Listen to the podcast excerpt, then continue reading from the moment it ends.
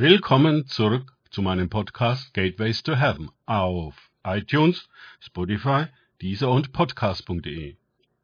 Mein Name ist Markus Herbert und mein Thema heute ist schon wieder Engel. Weiter geht es in diesem Podcast mit Lukas 2, 8 bis 9 aus den Tagesgedanken meines Freundes Frank Krause und es waren Hirten in derselben Gegend, die auf freiem Feld blieben und des Nachts Wache hielten über ihre Herde. Und ein Engel des Herrn trat zu ihnen, und die Herrlichkeit des Herrn umleuchtete sie, und sie fürchteten sich mit großer Furcht. Lukas 2, 8 bis 9. Wie schon bei den Engelsbegegnungen von Zacharias und Maria in Kapitel 1, fürchten sich die Menschen erneut bei dem Erscheinen mit großer Furcht. Das ist wichtig für uns, denn erstens haben die Engel nicht aufgehört zu erscheinen, kann ich bestätigen, und zweitens könnte es auch bei uns für mächtige Irritationen sorgen, zu Beginn. Nun wollen wir natürlich, wenn überhaupt, nur schöne Engelsbegegnungen haben, in denen es um die Erfüllung unserer Wünsche und Pläne geht. Weder möchten wir, dass sie uns eine undenkbare Schwangerschaft ankündigen, noch dass sie uns auf unserer Arbeitsstelle, hier die Hirten in der Nachtwache auf dem Feld, heimsuchen. Können sie nicht zu anständigen Zeiten auftauchen? Natürlich gerne mit vorheriger Terminabstimmung?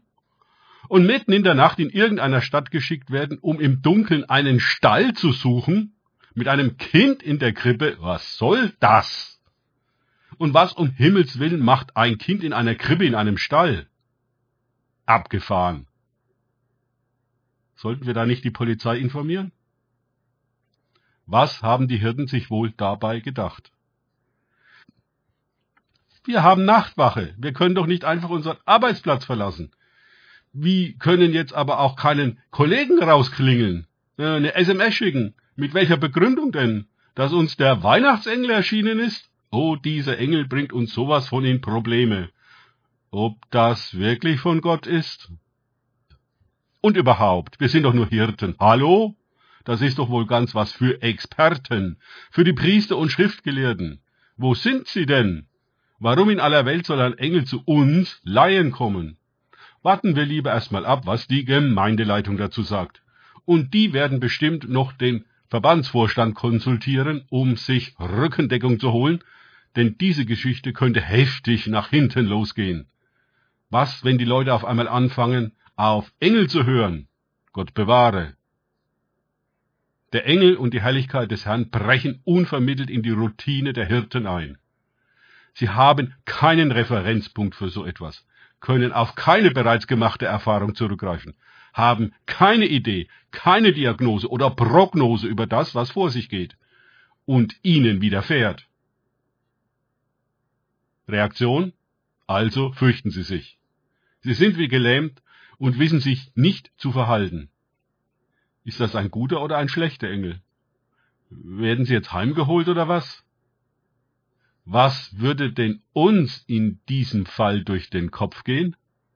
Denkt mal darüber nach. Wir haben nun bereits die dritte Engelserscheinung im Lukas-Evangelium und weitere werden folgen. Wie gehen wir damit um? Müssen wir die Engel nicht von Jahrhunderten religiöser Verzerrung und Verstaubung befreien? Müssen wir nicht Gott bitten, uns eine ganz neue Offenbarung über das Wesen und den Dienst der Engel zu geben? Ist ein engelfreies Leben als Christ und noch mehr als Gemeinde überhaupt vorgesehen? Das Neue Testament liefert uns für so eine Annahme keine Grundlage. Überhaupt bliebe von den Evangelien und der Apostelgeschichte nicht sehr viel übrig, wenn wir die Engel herausrechnen. Warum tun wir es dann? Nun, weil wir die Engel fürchten, denn sie vertreten ein Reich und eine Agenda, die nicht unter unserer Kontrolle stehen und die sich nicht nach unseren Vorstellungen und Vorgaben richten, genauso wenig wie Gott und der Himmel und die Wirklichkeit, denen sie dienen. Die Hirten gehen mit dem Besuch des Engels in die Geschichte ein. Sie sind offenbar die einzigen, die an Weihnachten Zeit haben und noch wach sind. Sie folgen tatsächlich der Anweisung des Engels und gehen nach Bethlehem und finden den Stall mit Josef, Maria und dem Kind. und sie sind die ersten Evangelisten, denn sie machten das Wort bekannt, das über dieses Kind zu ihnen geredet worden war. Lukas 2, 17. Danke fürs Zuhören.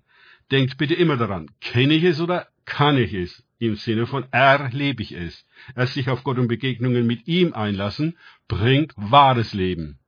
Und Begegnungen mit Engeln. Gott segne euch und wir hören uns wieder.